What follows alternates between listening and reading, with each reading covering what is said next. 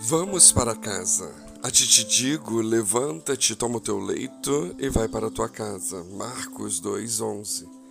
Esse verso faz parte da história do encontro de Jesus com o paralítico de Cafarnaum, cidade à beira do mar da Galileia.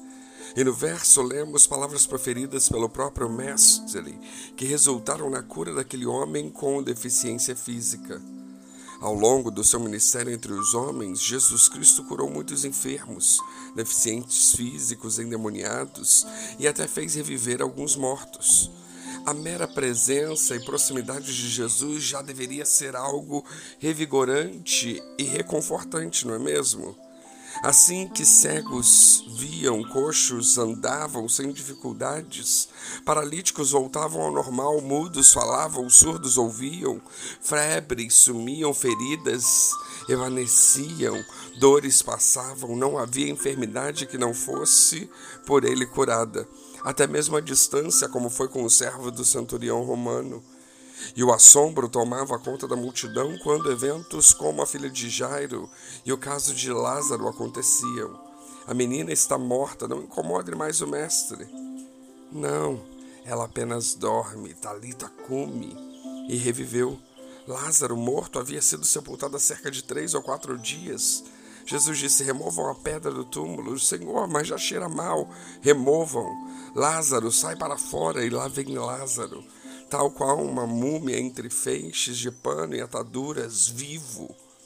Revividos ambos, alegria, felicidade, susto, espanto, deslumbramento, reverência, temor e medo. O todo que esse homem fazia era sobrenatural, impensável, inimaginável e impossível se apenas contados e ouvidos os causos, as coisas narradas em si mesmas não eram críveis de ponto, de tão espetaculares que eram. E não havia para eles o conceito de fé como o que hoje nos acolhe. E mas quem poderia negar aquilo que os seus olhos estavam vendo? Como dizer que não aconteceu o acontecido presenciado? Algo a certo que nesse homem algo acontecia por ele. O que ele é, afinal? Um mágico, um ilusionista, um charlatão?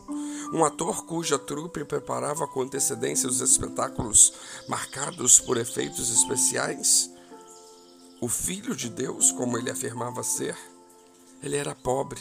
Esse homem não pedia dinheiro para ninguém, nem ligava para bens materiais.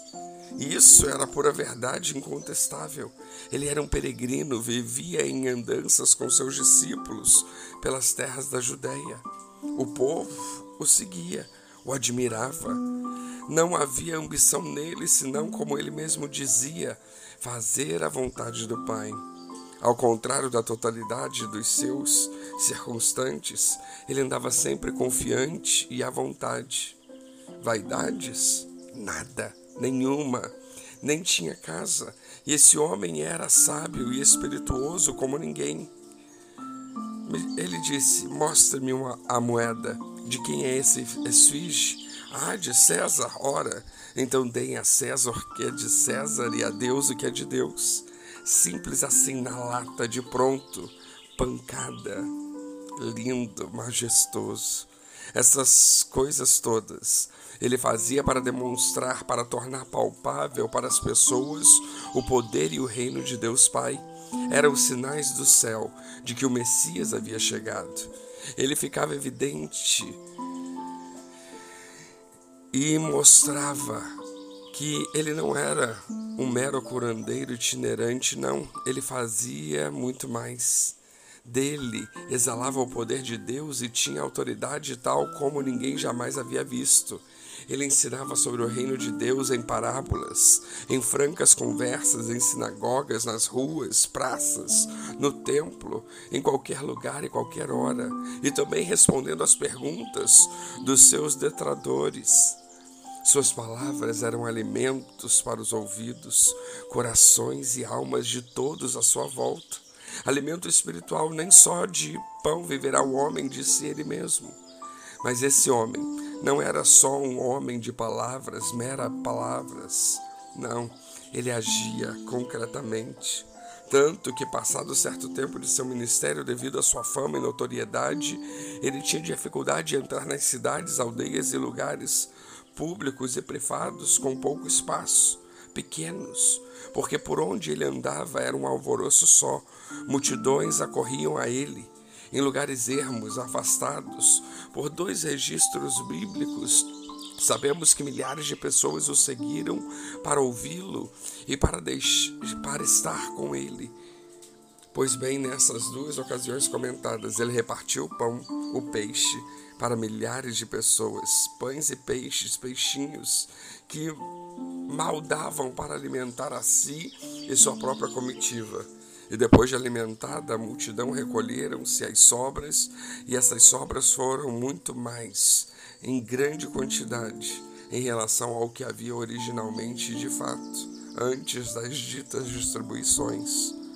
O homem orou a Deus, repartiu os pães e peixes, e todos se fartaram. Esse homem simples, manso e humilde é Jesus. E o paralítico do verso é um ilustre desconhecido para nós, cujo nome nem sequer foi mencionado. No entanto, metaforicamente, o paralítico do verso não era uma pessoa só, mas em certa medida ele representa todos nós. Não só o paralítico, aliás, mas igualmente nos retratam todos os enfermos, os endemoniados, os famintos, os mortos, enfim, os destituídos da graça de Deus. Todos e tudo, uma coisa só cada um de nós. Somos todos uns coitados, miseráveis, pobres, cegos, e estamos todos nus nesta vida. E aí que entra o Filho do Homem. Ele bate a porta, e quem o escutar e abrir a porta e o deixar entrar, ele partilha a ceia e recebe a cura e a consolação para todos os males.